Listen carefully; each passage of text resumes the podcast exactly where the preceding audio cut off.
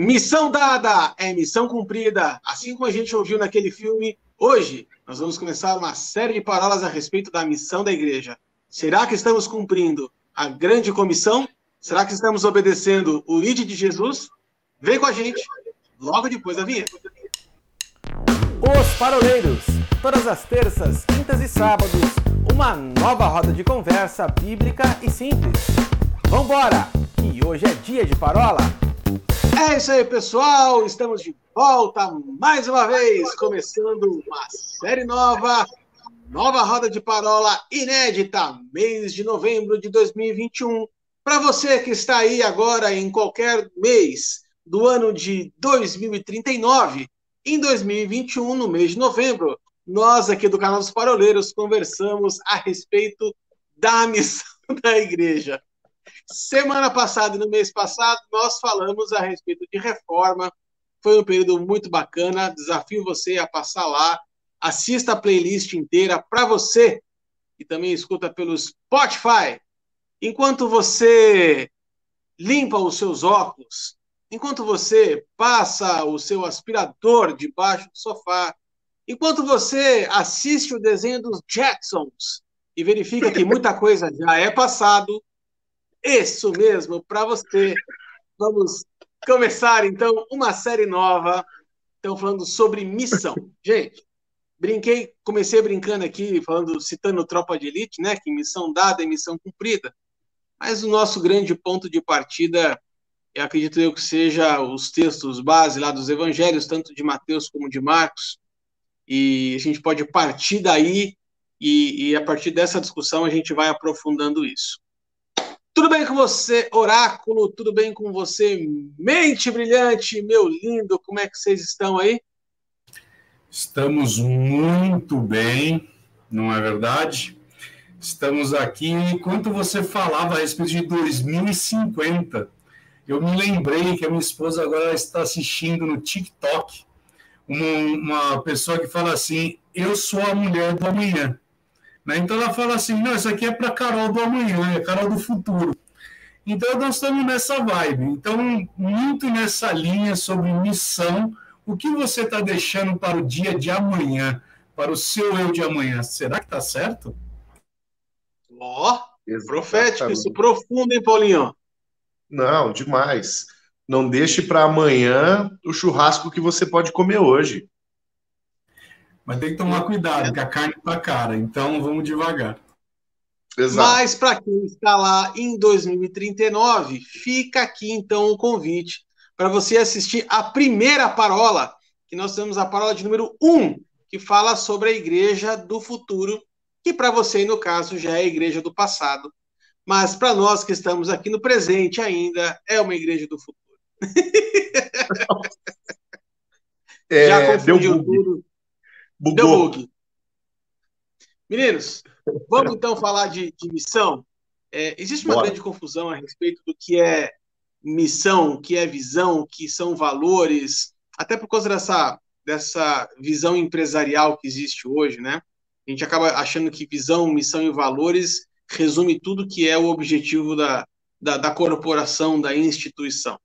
E, na verdade, a gente entende que a questão da missão que a igreja, que Jesus atribuiu à igreja, né, no final dos evangelhos, é algo que, é, quem sabe a gente poderia até colocar num quadro bem bonito na parede também, né, para a gente ficar olhando todos os dias, mas é algo que muitas vezes acaba caindo no esquecimento por conta da ciranda que muitos nós de hoje vivemos, né, esse mundo maluco, caótico, com tudo correndo, tudo ao mesmo tempo agora, todo mundo que avista o que só pode pagar em prestação, e aí a gente se perde nessa questão da, de prioridades, né?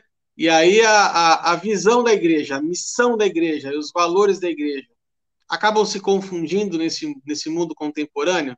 Afinal de contas, o que, que Jesus mandou a gente fazer que a gente não está fazendo? Você sabe que eu estou lendo um livro e eu recomendo que você que está nos assistindo, se você puder adquiram. É um livro de John Beverly que se chama O Temor de Deus. E nesse livro ele fala muito a respeito disso, sabe? Da gente resgatar aquilo que está na essência do próprio Deus. E ele desafia a gente a refletir a respeito do temor, da gente resgatar o temor dentro do, de um princípio de que o que nós temos que fazer em relação ao reino de Deus. E aí, essa tua pergunta, Arthur, é uma pergunta um tanto quanto capciosa. Porque quando você vira e fala assim, poxa, você olha para dentro da igreja, da, da, empresa, e aí na empresa você tem lá a missão, os valores e tudo mais, sabe? A bem da verdade é que foi deixado para nós valores, foi deixado para nós uma missão e também foi deixado para nós uma visão. O problema é quando nós permitimos com que a visão se esvaísse.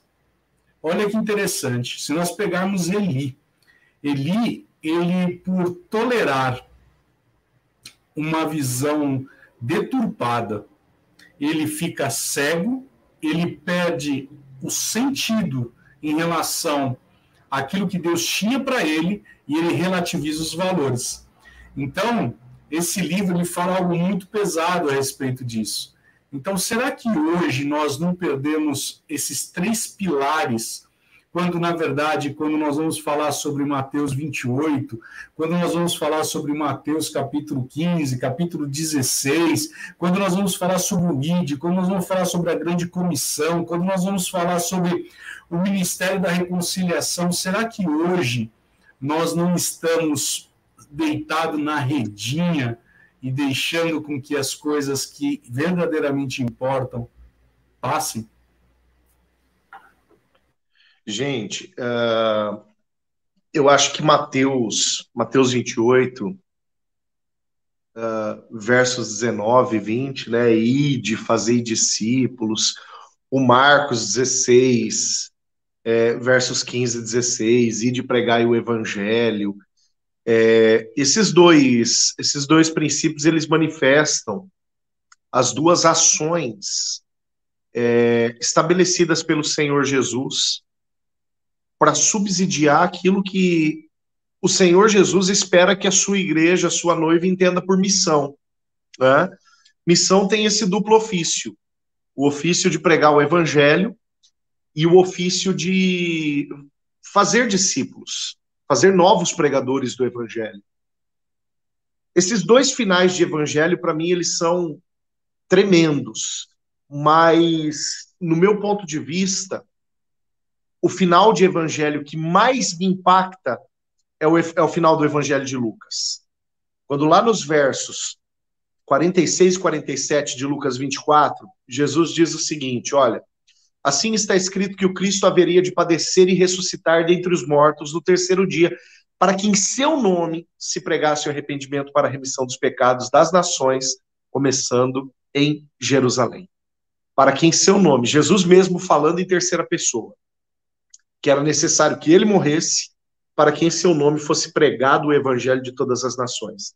Arthur, quando você abre falando uh, ou questionando, né, indagando se de fato a igreja, os crentes hoje estão empenhados na missão, quando o Ilcinho fala acerca da distorção dos princípios da missão, e eu concordo com você, Will, quando é, a base, o fundamento de qualquer distorção, a gente pode ancorá-lo é, na falta de temor, na falta de temor. Uh, me veio esse texto de Lucas 24, 46, mas principalmente 47, quando Jesus fala para quem seu nome se pregue acerca do arrependimento. Me remete ao começo do, do Evangelho, a primeira mensagem do Evangelho, antes mesmo de Jesus começar a pregar, quando João Batista pregava, era arrependei-vos, porque é chegado o reino dos céus. Jesus fecha seu ministério linkando o, o final com o começo. Né? A, a última mensagem a, que Jesus menciona que a igreja deveria pregar, é a primeira mensagem que João Batista pregava.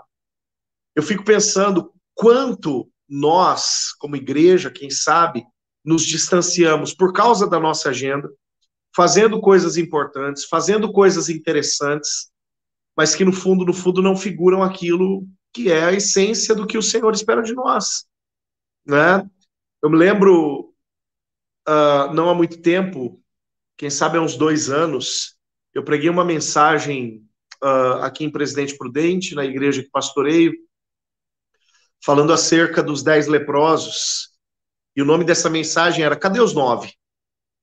Levando em consideração que um voltou para louvar ao Senhor. Enquanto os, enquanto os outros nove, eu me lembro que naquela mensagem nós ficávamos ficava conjecturando onde que eles poderiam estar. Né? E eu chego à conclusão que a maioria deles estava, quem sabe, fazendo coisas muito legítimas, abraçando a esposa, dando uma volta com os filhos, revendo os amigos, uma vez que, como leprosos, eles foram banidos do convívio com as pessoas que eles mais amavam. Agora, eles estavam, quem sabe, é, fazendo coisas extremamente legítimas. Mas um só estava fazendo o que era essencial. Né? Às vezes a gente faz coisas muito legítimas em nome do Senhor, às vezes a gente faz coisas muito legítimas que nos dão um ar de, ati de, de atividade na própria realidade da, da igreja, na nossa própria realidade cristã. Mas se nós não estivermos honrando o motivo para o qual o Cristo foi crucificado, e o motivo é esse, Lucas 24, 47, para que em seu nome se pregue o arrependimento para a remissão dos pecados. Se a gente não estiver honrando isso, a gente simplesmente está é, desfrutando da alegria de algumas atividades, mas estamos também padecendo da esterilidade, da esterilidade do ministério. O é, que, que adianta a gente ser uh, eclesiasticamente ativos se nós formos espiritualmente estéreis? É, isso é pesado, né? Isso de fato é algo que nos faz refletir. É... Recentemente eu comecei a orar a respeito de daquilo que está em Gênesis, porque a palavra do Senhor vai dizer para mim para você que todo o poder criativo de Deus foi colocado dentro de nós, né? E, e será que nós temos produzido mesmo para o reino? Será que nós temos produzido verdadeiramente como Paulo, a ponto de chorar, de gemer a respeito, para que fosse gerado filhos na fé, né? Às vezes a gente fica se deparando com algumas situações e a gente esse livro tem mexido muito comigo, viu, Paulinho? Porque tem me feito refletir a respeito do meu posicionamento. Às vezes nós estamos numa, num posicionamento tão. É, é, é, com uma agenda tão comprometida, onde precisamos fazer, fazer, fazer, fazer, e nós estamos como Marta, quando nós deveríamos estar como Maria nós deveríamos estar ali aos pés de Jesus, falando assim: o que, que o senhor quer? Qual a estratégia agora? Né? É, eu vou falar muito desse livro nesses últimos dias, porque é um livro que tem impactado muito. E ele fala para mim assim, em determinado momento, ele fala: quantas reuniões nós não estamos onde nós temos levado o conselho de um monte de homens, e a bem da verdade nós não estamos ouvindo o conselho de Deus a respeito daquilo que ele espera a nosso respeito. E aí ele fala a respeito de frustração de homens. E ele dá um exemplo que para mim é sensacional, que é quando Uzá ele vem, vem a morrer porque ele por falta de temor ele toca na arca e na verdade Deus ele não queria que a arca fosse carregada daquele jeito.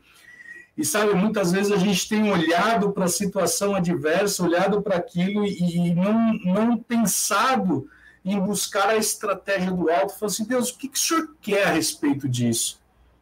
Nós temos usado de tanta tecnologia, nós temos usado de tantas estratégias humanas, nós temos trazido e emprestado coisas do nosso lado profissional, quando na verdade nós deveríamos buscar do alto, saber assim, Deus, o que, que o senhor quer? Como que o senhor quer que seja feito? Qual é o impacto que o senhor quer que seja feito? Né? E eu vejo que hoje, falando de mim, tá? Isso, isso é o sim falando.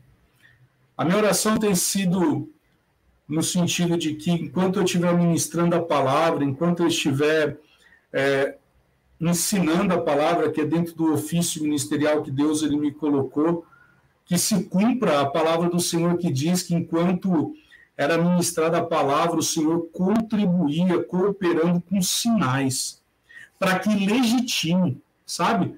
A gente precisa trazer de volta é, esse impacto das pessoas olharem e falar assim, rapaz, eles não estão pregando intelectualismo mais, eles não estão pregando mais algo que seja algo pautado no conhecimento humano, mas sabe aquilo que vem do coração de Deus para o coração de uma pessoa, porque aquela mulher ela vira para Jesus e fala assim: Veja que tu és profeta. E Jesus começou a falar de um copo de água. E quando foi ver, Deus levantou a primeira missionária. Você já parou para pensar nisso, Paulinho? Você começa a falar: Ei, me dá uma erva para o tereré aí. E aí, quando você vai ver, você está levantando uma das maiores missionárias de Presidente Prudente, simplesmente porque ela te deu um pote de erva. Então, eu tenho para mim que nós precisamos resgatar. Nós falamos na última parola, nós falamos sobre reforma, nós falamos a respeito dessa indignação que está no nosso coração, a respeito de tantas coisas e tantos valores deturpados, e nós estamos vendo aí pessoas que estão levantando uma bandeira correta, uma bandeira, uma bandeira íntegra, uma bandeira comprometida com valores, princípios e tudo mais. E o profeta Isaías, em determinado momento, ele diz né, que viria tempos onde o certo seria o errado e o errado seria o certo. E, e a gente precisa se levantar, pregando os valores do reino, sabe? Pregando a visão do reino, porque a geração que está aí, ela anela, ela grita, ela esperneia, ela geme pela manifestação dos filhos de Deus. Só que nós precisamos manifestar o reino de Deus. As pessoas precisam ver em nós o reino de Deus. Sabe? É, não, não pode ver o Paulinho, não pode ver o Arthur, não pode ver o sim, tem que ver Cristo, a esperança da glória. Sabe? É olhar e falar assim, cara, eu estava ouvindo os paroleiros.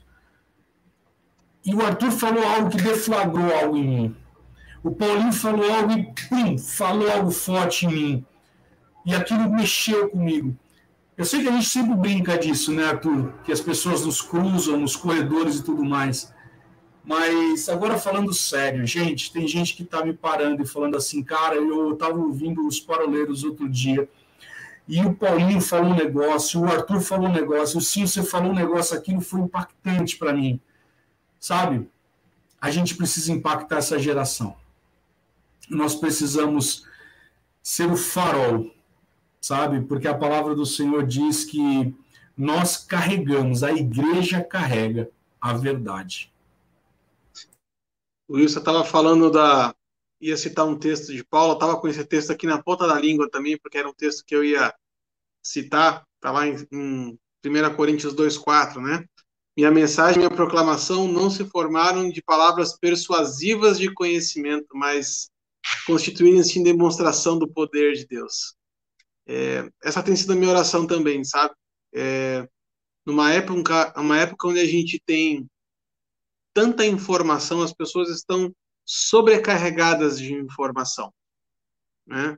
É, eu acho que o grande problema hoje não é a falta de informação, mas é a falta de aplicação, é a falta de vivência, é a falta de é, é, ferro afiando ferro. Né? Hoje a gente vê aí. É, eu estava escutando uma pregação essa semana que me deixou assim extremamente incomodado é uma série uh, a respeito da, da, da, autoridade da igreja, de uma, um pastor aqui, da, aqui de Curitiba, chamado Leandro Vieira, numa comunidade chamada Família dos que Creem. Ele fala a seguinte coisa, que o sucesso do ministério ele não pode ser mensurado pela quantidade de pessoas que frequenta aquele local, mas pela estatura em Cristo delas.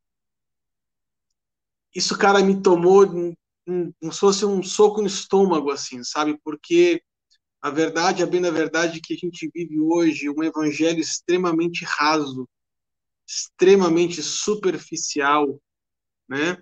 onde muitas vezes quando a gente confronta é, as pessoas, a gente é questionado, né? Nossa, mas que palavra dura é essa? Você né, saio daqui hoje, não saio daqui hoje ah, é, incentivado, né? Falar assim, cara, desculpa, mas Jesus não tem compromisso nenhum com a sua felicidade. Ele tem compromisso com a sua salvação, né? Tem compromisso com a, com a sua transformação. É, eu tenho lembrar, visto né? hoje disso que você falou, quando Jesus lá em João capítulo 6, ele olha e fala assim, todo mundo vai embora, ele olha para Pedro e fala assim, é Pedro, você não vai não? Ele falou, não, não, só o senhor tem palavras de vida eterna, para onde que a gente vai? E hoje, de fato, o grande problema é que a gente está querendo chegar e falar assim, não, Arthur, peraí, Arthur, não, não, não, não, não peraí, eu mudo. Eu lembro de uma administração, você vai lembrar dessa administração do Juliano Som, que ele vira e fala assim, não, peraí, eu vou pregar um, algo mais light, não vai embora, não. E em Hebreus 10, 25 diz assim que nós não devemos ser como aqueles que deixam de congregar, porque na congregação é onde você vai ter a exortação, onde você vai trazer para perto. É. O que eu ia trazer no coração aqui, cara, é a parábola de número 48, que nós fizemos com o Benjamin Reis, né, que ele fala sobre chamado simples, a igreja simples. E ele cita, vocês vão lembrar que ele cita da grande omissão, né? É, a grande omissão. Eu vejo que a grande comissão deixada por Cristo, ele traz dois verbos que são importantíssimos e muitas vezes a gente tem deixado de, de uh, colocá-los em ação. O primeiro verbo é indo. A gente não está indo, a gente está ficando, esperando, chamando, atraindo, mas indo mesmo ninguém vai, né? É, e o segundo é ensinando a obedecer a gente tem atraído muita gente, o evangelho superficial tem atraído muita gente para, quem sabe, resultados rápidos, resultados de curto prazo, né? Mas a gente sabe que o processo de santificação é um processo que muitas vezes leva um tempo um pouco maior, né? E aí eu quero trazer aqui uma, uma passagem de Lucas, que fala assim: quem é entre vocês que antes de edificar uma torre não senta e faz o cálculo para ver se você é capaz de ir até o final, porque depois de lançar os fundamentos, as pessoas não tiram sarro da tua cara dizendo assim, tá vendo? Não foi capaz de chegar até o final. Quantos cristãos hoje é, estão com as suas obras de santificação inacabadas, paradas no meio do processo, porque ninguém ensinou para eles que há um custo, que há um preço, que há algo que tem que ser feito, que não é só um evangelho de oba-oba, né? um evangelho simplesmente de é, pura atração. Existe algo que precisa ser feito. O evangelho precisa ser pregado na sua totalidade. E a totalidade é muito mais do que um convite inicial de vinde a mim e troca o fardo comigo. Não, tem muito mais coisa além disso, né? A missão não é só ir. A missão é ir mas também batizar e também fazer discípulos. Existe aqui uma progressão, né? A gente não pode simplesmente só ir, pregar e achar que a missão acaba aqui. Né? Tem muita gente que acaba, como diz a expressão, morrendo na praia, porque não consegue dar sequência na sua caminhada com Cristo. Você ia citar um livro muito bacana que você está usando nas suas lives aí em Presidente Prudente, que é a, a Videira e a Treliça, né? A Treliça, a treliça e a Videira. É, você está assistindo, né? Você está espertinho. Eu sou seu fã. Não, tem esse livro, né? O Wilson ele, o Wilson ele citou o Bever e que de fato é um autor que eu amo também. Uh, mas esse esse livro ele está mexendo comigo desde setembro de 2020, quando eu ganhei ah. ele de presente do meu bispo. O bispo me deu esse presente, é, e não só para mim, ele deu para os pastores que ele discipula diretamente. E esse bispo livro foi algo. Eu uso você aqui também, hein? Bispo Adonias. Bispo Adonias, ele curte os paroleiros, viu? Então, e... tá vendo? Na hora que a gente chamar, ele vem, pode ter certeza. E olha só, uh, ele, ele deu esse livro para nós, nós achamos esse livro tão tremendo que nós presenteamos todos os pastores da nossa região eclesiástica. E nós estamos estudando com todos os pastores. e todos os pastores vão estudar com suas igrejas. Eu já estou correndo na frente, já estou estudando com a minha igreja esse livro. Se chama Trelice a Videira, Colin Marshall e Tony Payne. Uh, ali, logo no começo desse livro, eles fazem uma menção tanto quanto interessante. O subtítulo desse livro, né, só para ficar claro onde eu quero chegar, é Uma Mentalidade de Discipulado que Muda Tudo. Né? Então, logo na abertura do livro, eles fazem uma, uma menção a um outro autor da década de 70 nos Estados Unidos. Uh, agora eu não vou lembrar o nome desse outro autor, que ele vai estudar profundamente a passagem de Mateus 28, versos 19, 18, 19 e 20, né? Partir do 18 ali, todo o poder me é dado no céu e na terra, portanto, e de fazer discípulos de todas as nações. O Arthur, ele tocou bem na, na, no último bloco da, dessa parola, falando que o id, na verdade, é indo, né? É um verbo que pressupõe, na língua grega, algo que está acontecendo agora, algo que está acontecendo no presente. E esse autor, ele estudando isso e aprofundando-se na língua grega, ele percebeu que o verbo indo, né, ou o verbo ir, é, no tempo verbal que ele aparece ali, ele nada mais é do que uma, uma um, um, apoio, um verbo de apoio aos dois imperativos principais de Mateus 28, 19. Né? Mateus 28, 19 fala acerca de ensinar e fala acerca de batizar. Né? O texto fala aos três, aliás, o fazer discípulos, o ensinar e o batizar. Né? Então, as ordens essenciais em Mateus 28, 19 estão no fazer discípulos, no ensinar a guardar e no batizar. Você bem uh, identificou, Arthur, quando você falou que isso é um ciclo, que é uma progressão. Né? O que dá-nos a entender o seguinte: a missão, ela não é simplesmente virar para alguém e dizer Jesus te ama. A missão, ela não é, é simplesmente você apresentar o plano de salvação para alguém e deixar esse sujeito se virar é, e descobrir quem é Cristo por ele mesmo. Quem sabe o grande equívoco da igreja, a grande deformação na missão da igreja nos últimos tempos, esteja justamente em ter boas intenções para fazer aquilo que é mandado à igreja, mas fazer de uma maneira equivocada, pressupondo esforços na direção equivocada. Porque a direção essencial não está no ir, e enquanto eu vou fazendo, enquanto eu vou andando, vou fazendo e deixando os demais, é, e deixando aqueles que eu, de alguma maneira, toquei para trás. Muito pelo contrário, a perspectiva da missão nos leva a aprofundar relacionamentos. Como Jesus começa a sua missão? Chamando gente para estar junto com ele. Marcos 3,14 diz que ele chamou 12 para estar com ele e depois os enviar para pregar. Então, o que, que Jesus, Jesus, eh, o que, que Jesus planejava para esses doze? Jesus, antes mesmo de dizer para os doze o que eles iriam fazer, já projetava o final ministerial da vida deles. Porque Jesus, quando chamou, já sabia onde ele queria levar. Ele queria levar esses caras a se tornarem pregadores. Quando a gente começa um, um, um eu vou falar projeto, né? Mas entenda projeto como a nossa atividade em referência a alguma pessoa que nós estejamos evangelizando. Quando a gente começa um projeto missionário em referência a alguém, como por exemplo, Wilson, quando eu e você começamos a, a, a, a pregar o evangelho para o Arthur, né, que ele estava naquela situação complicada. Deplorável, deplorável, né? deplorável. Deplorável, né? O que, que acontecia? A gente sabia onde a gente queria levar ele. Né? A gente sabia, não é, não, é toa, não é à toa que Arthur fica aqui no meio, que é justamente para ele não fugir. A gente projetava ele virar um paroleiro.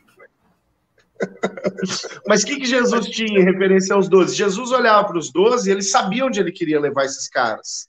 E isso faz toda a diferença. É um comprometimento. Não apenas dos doze. Paulinho, isso que você está falando, eu costumo dizer no direito penal, tem um negócio chamado abandono de incapaz. E a gente tem que ter em mente o seguinte: imagina que uma mãe ou um pai ele deixa de alimentar aquela criança e abandona aquela criança. E aí, muitas vezes a gente está fazendo isso. E esse texto de Mateus 28, ele fala o seguinte: ensinar e aguardar o que eu vos tenho dito. Então, ou seja, o que, que a gente costuma dizer? A gente vai lá, prega o evangelho, a pessoa aceitou Jesus, dá um tapinha nas costas e fala, vai lá, campeão. E a bem da verdade é que você acabou de praticar o crime de abandono de incapaz.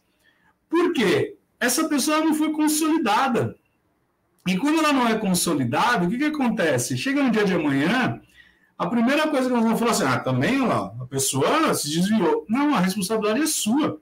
Porque você deveria estar com essa pessoa a tal ponto dessa pessoa ser consolidada. E aí Ô, sim. Como é, como é que eu vou me desviar se eu não conheço o caminho? Eu não sei qual é a estrada. É, exatamente, eu só me desvio porque eu sei o caminho. Né? Se eu não sei o caminho, eu, qualquer caminho é caminho. E aí é, uma, é, algo muito importante isso, né? Oh, foi interessante, é a primeira vez, depois de dois anos gravando os paralelos, que a gente chegou a uma conclusão boa aqui. Hein? Olha só, a gente só pode se desviar quando a gente sabe do caminho. é sensacional. Mas é verdade isso. Então, seja, você muitas vezes fez o é, é, é, evangelizou a pessoa e você falou assim: ah, beleza, o irmãozinho já está já tá forte, já está tranquilo. E você praticou um abandono de incapaz. Isso é muito sério, gente. A gente não pode permitir isso. A gente tem que fazer como Paulo, gastar e se deixar gastar. Porque senão, lá na frente, sabe, a pessoa virar para você e falar assim: mas rapaz, você não, você não me acompanhou, você não me ensinou a guardar. Tem um rapaz, Paulinho, se converteu faz duas semanas na igreja. Rapaz, o cara começou a ler a Bíblia, olha que testemunho forte. Ele lê, lê que é uma coisa de louco, assim. E diz que em junho, ele falou: Deus, eu preciso sair dessa vida. E Deus virou para ele em voz audível e falou assim: leia a Bíblia. Ele falou: não, a Bíblia é muito chato. E aí disse que no dia seguinte ele falou, é verdade, ele falou que no dia seguinte ele falou assim, Deus não é possível. Deus falou assim, eu estou mandando você ler a Bíblia. Paulinho, foi dessa forma. O rapaz agora, todo domingo de manhã, ele me pega, ou pega o pastor Bruno, ou pega outro pastor lá da igreja, e, e começa a sabatinar a gente. Eu me sinto como no Senado para tentar fazer parte do STF. E aí, eu tenho um carinho por esse rapaz que eu falo assim, eu não posso simplesmente abandonar esse cara aqui agora, não. Eu tenho que me deixar gastar. Por quê? Deus já deu uma visão, uma direção para ele. Paulinho, esse cara, Deus já mostrou para ele evangelizando. Ele é um evangelista nato. Agora, deixa eu te falar uma pergunta, Paulinho. Imagina se eu chego, ele faz umas perguntas que são aquelas, tipo aquelas perguntas assim, do tipo, Adão tem umbigo, sabe? São essas perguntas assim, aonde está o dinossauro na Bíblia? E aí, assista a parola número 100 que você ver onde está o dinossauro na Bíblia. E aí, Paulinho, como que eu posso deixar esse cara? Eu tenho que me deixar gastar. A questão é uma coisa importante, né? a gente está falando aqui da, da, da missão completa, vamos dizer assim, né? Onde você alcança, você batiza, você ensina a importância de você ter os cinco ofícios bem desenvolvidos dentro da igreja local, né? E aí é, a missão ela só faz sentido não é só por causa do evangelista. É, o evangelista busca para o mestre poder ensinar, o pastor cuidar e por aí vai. Aliás, se você quiser saber um pouquinho mais a respeito dos cinco ofícios, tem uma playlist é, no nosso canal do YouTube que está lá os cinco ministérios parola de número 23, 24, 25 e 26. Bem bacana para você ficar por dentro do que são esses cinco ofícios, tá? Mas uh, não basta só a gente buscar, né? A gente tem que ensinar, né? E eu acho muito incrível isso assim, porque é, eu fico muito preocupado, gente. E aí, falando agora como um, um marqueteiro, né? Alguém que, que trabalha com marketing o dia inteiro, eu fico muito preocupado quando os livros de marketing eles uh, ocupam mais prateleiras pastorais do que a Bíblia. Eu tenho visto nos últimos anos, né, de, de assistir, de pesquisar, enfim, isso não acontece nas nossas igrejas, nossas três, tenho certeza, né, mas é, onde os projetos, aí vou, eu quero roubar um pouquinho a palavra que o Paulinho falou de projeto, né? Mas o, o método, vamos dizer assim, né? a busca pelo método perfeito, né? Os métodos estão sendo é, mais considerados do que a orientação do Espírito Santo. Entretanto, em Atos 1:8, nós vamos entender lá que o que vai tornar a gente testemunha em Jerusalém, em Samaria, nos confins da terra, não é o método, mas é descer sobre vós o poder do Espírito Santo. É nós estarmos sensíveis à direção do Espírito Santo. Eu, tenho, eu escutei um pastor esses dias, e ele falou a seguinte coisa, que uma na época de Jesus, o chamado de Jesus foi simples, né, para os discípulos. Eles estavam lá pescando, limpando as redes, como diz a palavra, e Jesus passou e falou: "Vem e me segue". Eles tiveram que abrir mão de uma série de coisas, mas para eles foi relativamente fácil, porque eles sabiam para onde Jesus estava indo. Hoje a gente não consegue ver. A gente não sabe para onde Jesus está indo. Só tem uma forma da gente saber isso: é se render à ação do Espírito Santo, para que o Espírito Santo nos direcione para onde ir, para o que fazer, de que forma ir, quem alcançar. Né? É, precisamos talvez voltar a, a dar mais ênfase na busca da intimidade dos dons espirituais é, do que necessariamente uma grande biblioteca de estratégias, né, Paulo? E, e nesse aspecto, Jesus advertiu quando ele chama a sua igreja para a grande comissão, quando ele fala, ensinando-os a guardar todas as coisas que eu vos tenho ordenado. Essa palavra todas aqui, ela é chave. A gente não pode abrir mão dessa palavra. Tá aí numa frase que você utilizou no final do primeiro bloco, quando você diz que uh, a igreja, a palavra, a pregação, o próprio Senhor Jesus, ele não tem compromisso com o nosso bem-estar, mas ele tem compromisso com a nossa salvação, com a nossa regeneração, né, com a nossa santificação. É, e justamente a palavra, muitas vezes, muitas vezes, ela não vai ser uma palavra de conforto para nós. Nós estamos gravando hoje numa segunda-feira, né? uh, os vídeos que vão é, ao ar no decorrer dessa semana. É, e ontem, ontem, domingo, eu preguei uma palavra extremamente confrontativa para minha igreja. Uma palavra de confronto, né? Uma palavra de difícil de ouvir numa véspera de feriadão para o cara que foi à igreja, né? Com aquela cara de, oba, amanhã vai ser sábado de novo, né? E depois vai ser domingo. É, chegou na igreja e, e, eu fui muito franco com o meu povo, dizendo: hoje eu não vou pregar a palavra que você gostaria de ouvir. Mas preguei aquilo que o Senhor ordenou que fosse pregado para a igreja.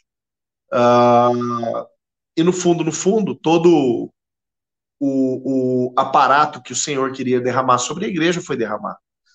Eu fico pensando o seguinte: quando Paulo, lá em. Na, na terceira viagem missionária dele, em Atos dos Apóstolos, capítulo 20, versículo 20, uh, eh, chama alguns líderes dos Efésios para encontrarem-se com ele no seu retorno para Jerusalém. Ele diz para esses líderes o seguinte, Atos 20, 20, nada que útil vos fosse, deixei de vos ensinar publicamente de casa em casa. É, eu, eu fico maravilhado com uh, a assertividade de Paulo quando ele diz: Eu ensinei para vocês tudo o que era útil. É, Paulo ele diz: Eu não perdi tempo ensinando para vocês coisas que não seriam é, parceiras no processo de salvação, de regeneração, de santificação, de aperfeiçoamento, uh, de credenciamento para o ministério. Eu ensinei para vocês aquilo que é útil. E eu fico pensando, se a gente olha a profundidade da carta que ele escreve à igreja de Éfeso, a gente vai perceber de fato que Paulo se aprofundou em alguns assuntos extremamente grandiosos. Efésios vai falar acerca de batalha espiritual, Efésios vai falar acerca de família, Efésios vai falar acerca de autoridade, Efésios vai falar acerca do evangelho, da graça, da regeneração, do processo de salvação, da graça concedida para que a, para que a salvação fosse alcançada. Efésios vai falar acerca da fé, sabe? tem assuntos muito profundos ali. E Paulo, que passa uh, cerca de três anos nesse território de Éfeso, ali em Atos 20 mesmo, isso é, é trazido textualmente, né, de que Paulo passou três anos ali, uh, ele passou esse tempo ensinando aquilo que era útil. É o tudo de Mateus 28, 19. Né? Um evangelho que não é retido, um evangelho que não é escondido, um evangelho que não é uh, mutilado para agradar pessoas, para agradar uh, grupos, para agradar ouvidos, né? mas um evangelho que fala acerca da graça concedida, mas não ignora as responsabilidades requeridas daquele que vai viver conforme o evangelho. Isso é ensinar a guardar tudo o que o Senhor tem ordenado. Né? E nessa perspectiva de que o tudo pressupõe o útil para o reino, a ideia de nós, como missionários do Senhor, pregarmos o evangelho, é justamente vinculada a essa necessidade da gente não sonegar aquilo que é o verdadeiro evangelho, que precisa ser vivenciado e ministrado por cada um de nós como cristãos legítimos. O Paulinho, sim, antes da gente entrar aqui, nós estávamos conversando nos bastidores, a nossa resenha, enquanto a gente comia aquele maravilhoso amendoim, ovinho de aranha com aquela casquinha branca, né? e que a gente tanto é, acompanha aqui nos nossos bate-papos, é, vocês trouxeram um aspecto muito bacana que eu acho que dá para a gente é, debater, que é a questão uh, apostólica, né? A gente re, rediscutir a questão apostólica, né? No segundo bloco eu dei aqui uma dica para aquele que nos acompanha a respeito da nossa playlist sobre os cinco ministérios, tá lá para você acompanhar também sobre o ministério apostólico mas a gente queria aqui nesse terceiro bloco aprofundar um pouquinho mais a respeito disso. É... Will, quer começar essa? Eu acho interessante quando a gente vai falar sobre o apostólico, porque o apostólico hoje se tornou algo meio que um, algo místico, né? Algo que foi colocado no nosso contexto como algo hierárquico, como uh, um posicionamento que, se determinado ministério ele é tido como apostólico, existe uma visão deturpada que se aquele outro ministério do lado não é apostólico, então não. Quando na verdade a própria igreja, ela em si, ela é apostólica. Porque o apostolado, ela parte do pressuposto do envio. Né? A palavra apóstolo, no original, ela vai dizer enviado. Então, eu sei que nós vamos ter aí as classes de apóstolos, mas a gente não vai entrar numa questão toda dessa, mas a bem da verdade é a igreja ela é apostólica, porque a igreja ela por si só, ela foi constituída para o envio. Então, é, quando nós vamos falar sobre Efésios capítulo 4, verso 11, nós vamos falar dos cinco, dos cinco ofícios. E um dos ofícios lá constituído é exatamente o apostólico, ou seja, aquele que é levantado para desbravar. É aquele que é levantado para cumprir o ID dentro do ofício, dentro de uma graça, dentro de uma unção específica para aquilo. Então, me parece até deselegante quando a gente começa a, a, olhar para certos ministérios e dizer assim: ah, mas aquele ministério lá não reconhece o apostolado. Mas aquele ministério, no final do dia, ele está cumprindo o ID, ele está cumprindo a grande missão, ele está cumprindo a grande comissão, ele está cumprindo aquilo que Deus comissionou para fazer. Então, eu fico um pouco ressabiado quando eu começo a ouvir questões dessa natureza. Porque, na verdade, quando nós vamos instituir o apostolado, o apostólico, nós estamos falando o seguinte: é uma igreja que tem ah, uma visão de que tem que ampliar as estacas do reino. E aí, será que de fato, quando eu não intitulo, mas eu estou cumprindo o princípio, essa igreja ela não é apostólica? E aí é que é o ponto. E aí entra um princípio religioso que nós temos que tomar muito cuidado. Porque muitas vezes nós estamos olhando para o ministério do lado e falando assim: ah, mas aquela igreja não tem E a bem da verdade é o seguinte: aquela igreja está cumprindo o papel apostólico dela, ela está desbravando, ela tem o seu papel evangelístico, ela tem o seu papel onde ele vai, ela fundamenta, ela tem o fundamento dos apóstolos, do profeta, ela tem cumpre tudo aquilo que o Senhor Jesus nos mandou. Isso chega a ser até cansativo, porque nós começamos a fazer aquilo que Isaías disse, né? Um, um pouco de preceito, um pouco de regra, um pouco ali, um pouco acolá, quando na verdade a gente começa a tornar o evangelho muito complexo. E a bem da verdade é que o evangelho é simples já dizia aí C.S. Lewis, né, no Evangelho o cristianismo puro, puro e simples. Se nós batimos desse pressuposto, nós vamos entender que, tirando os ofícios ministeriais, que está lá em Efésios capítulo 4, quando nós vamos pensar no apostólico, no apostolado, nós vamos falar o seguinte: é uma igreja que tem uma visão de expandir o reino.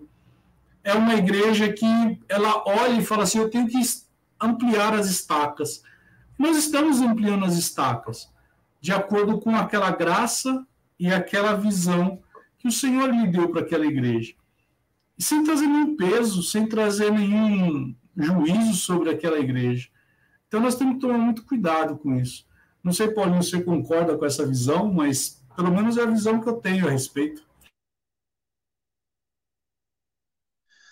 Eu acho assim, uh, em Atos, em Atos 2:42, a palavra falando acerca da, da igreja chamada primitiva, ela traz dentre uma série de identidades dessa igreja, de afirmações da identidade dessa igreja, a primeira afirmação da identidade dessa igreja é: perseveravam unânimes na doutrina dos apóstolos.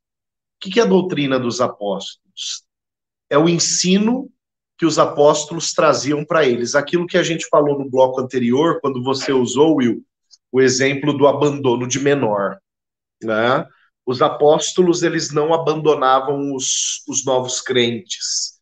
Os primeiros cristãos não abandonavam os, os, os, os, os primeiros crentes, mas levava esses crentes aqueles que haviam acabado de crer em Cristo, a parecerem-se com eles. Né? Faziam o processo do, do discipulado, da reprodução de princípios e valores. Tem um livro do Dan Duque chamado Ministério Apostólico que vai explicar um pouco acerca de qual uh, de quais as características apostólicas. E eu acho que esse entendimento do Dan Duque é, ele cabe muito bem aqui. Né? Eu não posso dizer que eu concordo com 100% do, do, da visão do Danduque, mas naquilo que ele diz, uh, naquilo que ele toca como essências do ministério apostólico, eu acho que, que, que eu vou muito junto com ele. Mas, basicamente, o ministério apostólico é aquele que defende doutrina, lidera pessoas ao ponto de transformá-las em líderes uh, e planta igrejas, é o trabalho pioneiro. Então, basicamente, é um trabalho servo dentro de um campo que é o campo da missão. Né? A perspectiva missionária era uma perspectiva, então, reproduzida na igreja apostólica, na igreja é, primitiva, dos cristãos originais, dos cristãos da origem. Né? Essa perspectiva de reprodução, de uma visão frutífera, de uma visão uh, não estéril, como eu falei lá no primeiro bloco, ela precisa continuar inundando os crentes no nosso dia. Então, sim, eu, eu, eu vou por, por esse ponto de vista, Will. Concordo com você quando a igreja ela precisa desenvolver o seu lado apostólico. Eu faço até uma crítica. Boa parte das igrejas hoje, pelo menos as de mídia, que reconhecem a, nomenclatura apóstolo como uma perspectiva ministerial, uh, qual o grau de comprometimento dessas igrejas com uma missão, de fato, evangelística e discipuladora, de acompanhamento, de tomar pela mão, de ensinar. Eu arrisco dizer que os apóstolos, em nível de nomenclatura dessa geração, muitos deles, não estou falando todos, não, mas muitos deles carregam diversas características ministeriais. Alguns deles são ótimos pregadores, alguns deles são excelentes uh, presidentes de, de projetos, né, levando em consideração igrejas como projetos, mas quem sabe apóstolos mesmo não são, né, no sentido de uh, ensinar, tornar outros, se tornar padrão para outros. Quando eu falo padrão, é uma forma mesmo, um modelo a ser imitado, a ser, a ser seguido, né? Uh, quando na verdade esse ofício, essa atividade apostólica, ela precisa ser uma das ênfases da igreja dos nossos dias. Né? Concordo contigo, Will, uh, nesse sentido, de que nós precisamos mesmo uh, trazer à tona, mais uma vez, esse despertamento, uma vez que a igreja ela precisa perseverar na doutrina original do Cristo. E se a igreja apostólica de Atos perseverava nessa doutrina, ela perseverava porque os apóstolos aprenderam com aquele que os instituiu, que os outorgou a autoridade de defender essa doutrina. Então, nada mais justo e nada mais correto do que a igreja da atualidade fazer o mesmo. É resgatar, né, Paulinho? Eu acho que o, grande ponto é não ter é, o ofício como cargo. Olha que interessante, né? É você não ter o ofício como cargo. Eu me lembro quando estudando a respeito do ministério apostólico, uma das características do apóstolo é ter um encontro sobrenatural, sobrenatural com o próprio Cristo. Porque todas as vezes que você vai ver falando sobre o apostólico, né, o apóstolo, nós vamos ver ele tendo um encontro com Cristo de uma forma sobrenatural e ele fluindo de algumas manifestações dos dons. Mas acima disso tudo, é nós não colocarmos né, Efésios capítulo 4 na posição hierárquica e tampouco colocar isso como uma questão de cargo e função. E eu acho que é isso que é o grande. Acho que a deturpação que nós temos hoje é quando nós trouxe, quando a gente traz para dentro de um contexto eclesiástico, que é aquilo que a gente estava falando né, no início, nós colocarmos é, algo que está na minha estrutura corporativa da empresa né? Então, ou seja, o apóstolo é o presidente da minha empresa, ele é o CEO da minha empresa. O, problema, o problema é que a gente vai ter um CFO que pode ser Judas. Mas aí é outro papo. Mas o grande ponto é da gente voltar à nossa origem, né, Paulinho? E é, eu sei que vai soar de novo meio que pedante, mas o livro que eu estou lendo de John Beverly, sobre o temor do Senhor, o temor de Deus, ele vai falar muito sobre isso. E aí, enquanto nós falávamos no outro bloco, eu me lembrei de um livro de T.L. Osborne chamado Conquistando Almas. Não sei se vocês já leram esse livro, mas esse livro ele é, é, é, até interessante, porque quando você começa a ler, você começa a ter uma consciência pesada, né? Porque você começa a falar assim, rapaz, eu preciso ser evangelista, né? Mas T.L. Osborne, ele vai te, te enredando nessa, nesse livro, porque ele vai fazendo com que você pense assim, rapaz, todo mundo tem que ser evangelista. E a bem da verdade é que quando nós vamos falar sobre uma igreja apostólica, nós vamos, eu gosto de, de usar os cinco dedos, né? Porque o apóstolo ele toca em todas as unções, ele toca na unção do pastor, na unção do mestre, na unção do profeta, na unção pastoral e na unção apostólica, que é a unção que vai desbravar, que vai abrir, vai fazer acontecer. E nós precisamos entender que quando Paulo ele abria frentes, ele consolidava aquela igreja e deixava o pastor ali. E, e ele sempre se, sempre se pautava dizendo o seguinte: eu me gasto e me deixo gastar.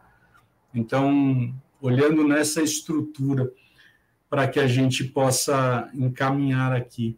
Eu tenho para mim que uma igreja que tem uma visão apostólica é uma igreja que ela tem o ID uma igreja que ela quer se gastar, é uma igreja que ela quer consolidar a visão do reino, ela quer se expandir. É uma igreja que ela olha e fala assim: eu preciso encontrar os perdidos, sabe? É, nós falávamos aqui, creio que algo que está coçando no coração do Paulinho e do Arthur aqui é a respeito de um texto que vai dizer lá em, em, Marcos, em Mateus capítulo 24. E esse evangelho do reino será pregado em todo o mundo, habitado como testemunho a todas as nações, e então chegará o fim. E aí eu deixo essa pergunta para o Arthur. E aí, Arthur, como que vai ser? Será que tem que pregar o evangelho para todos?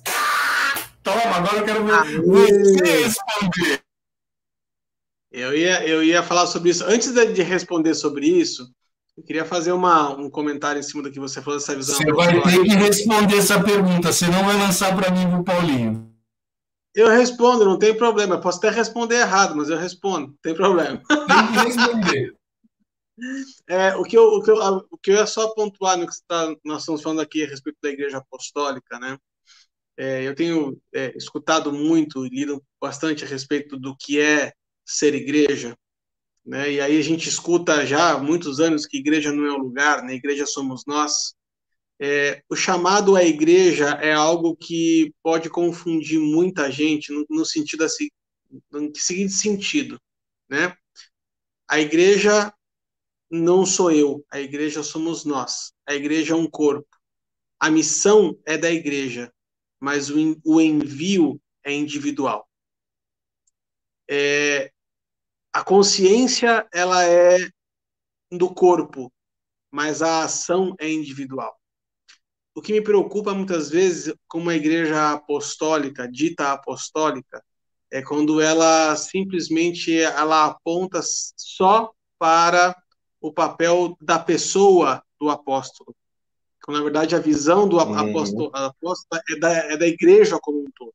É por isso que eu falo assim, a visão apostólica é uma coisa, mas a gente não pode, como igreja, simplesmente só se apoiar na pessoa do apóstolo e falar assim, agora só o apóstolo pode dizer tal coisa. Não, o ofício é para a igreja, né? a ação é da igreja. E aí, por isso que a gente vê muitas vezes igrejas é, a gente pode ter uma interpretação errada da multiforme graça, mas a ação da igreja ela fica apoiada na visão do seu líder. Então, se o seu líder ele é mestre, então a igreja ela só avança no ensino. Se, se o pastor é um evangelista, então a igreja só avança na questão de evangelismo e por aí vai. É, eu, eu temo muito nessa questão assim de se apoiar só nas costas de uma pessoa, como se a visão apostólica fosse só de uma pessoa, não. A comissão é da igreja como um todo. Nós, como corpo, temos que ter essa dimensão como um todo. Né? Sim. Mas era só para complementar isso que vocês estavam falando aí. Bom. Arthur, Arthur, peraí, peraí, peraí, peraí, peraí, peraí. Antes de você responder a pergunta que o Will fez, deixa só eu me dar ao luxo de discordar de uma fala que você trouxe só que eu não vou concluir a, a minha fala agora. Eu só vou concluir no final. A missão não é da igreja. No final eu falo por quê. Tá bom, então fechou. é, então, gente estava falando aqui no, no, intervalo, né, a respeito de ir de pregar o evangelho a toda criatura, e o Wilson trouxe esse texto de Mateus 24, a gente pode até complementar isso aqui com o texto que o próprio Paulinho deixou para mim aqui anotadinho para não esquecer, ó. Atos 3, 19 a 21. E a pergunta que eu fiz para eles, eles me responderam de volta. Para você que está em casa aí nos assistindo, é assim: se nós não irmos e pregarmos o evangelho a todos os lugares, estaremos atrasando a volta de Jesus? Essa é uma pergunta cabeluda, é uma pergunta muito complicada, né? É, não tenho aprofundamento teológico para responder isso com todas as letras, mas uma coisa eu sei, a minha parte eu vou fazer, né? E aí eu quero ah, deixar lá, saída pela tangente. O desafio não enfrentou a pergunta. A minha parte eu vou fazer, no que depender de mim, não vai atrasar, porque eu vou fazer. né? Se todos nós tivéssemos essa, essa, esse senso de urgência, né? E eu, eu quero trazer no coração um texto que Deus tem falado muito assim é, comigo, que está lá em Lucas 15. É uma palavra, inclusive, muito dura de Jesus, né? Ele vira para pra, as pessoas, né? O público em volta fala assim: vocês são capazes de olhar para o céu e discernir se vai chover ou se vai fazer sol. Mas vocês são tão hipócritas que vocês não conseguem discernir o tempo que nós estamos vivendo.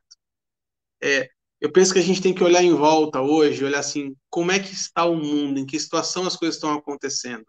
É, eu preciso ter esse senso de urgência, né? Porque nós estamos às portas, né? Eu, eu falei em palavras anteriores, né? Nós somos hoje a geração mais próxima da volta de Cristo que já teve até hoje. Fala assim, esse maluco falou que a missão não é da igreja. Não, a missão não é da igreja. Deus não tem uma missão para a igreja. Deus tem a igreja por causa de uma missão. A igreja é da missão. A finalidade da igreja é o cumprimento da missão. A missão é estabelecida antes da igreja. Antes da fundação do mundo, a palavra fala que o Senhor conheceu o sangue de Cristo Jesus. 1 Pedro, capítulo 1, do verso 17 ao 21, a gente vai ter essa afirmação. Antes da fundação do mundo, todo o projeto de redenção estava traçado pelo Senhor.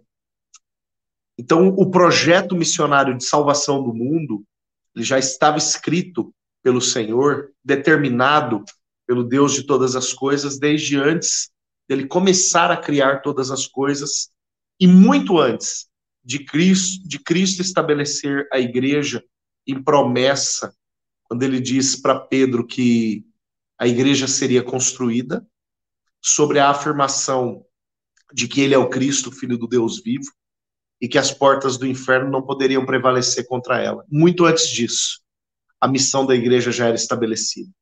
Então, não, a missão a missão não é da igreja, é a igreja que é da missão. Se você gostou dessa roda de parola, ajude-nos a compartilhar esse conteúdo para o maior número de pessoas possíveis. Siga-nos nas nossas redes sociais, no Facebook, no Instagram, ative a sinetinha aqui no canal do YouTube e também escute-nos no Spotify. Meninos, pra, acho que para a primeira conversa tá bom demais. Vamos deixar aqui o resto no cabide, anotadinho no caderno, porque semana que vem nós vamos estar tá voltando para falar mais um pouquinho sobre missão da igreja, dessa vez missão urbana. O que, que muda a missão dentro do contexto hoje das grandes cidades? Um abraço para vocês, fiquem com Deus e até a próxima, se Deus quiser. Tchau, tchau.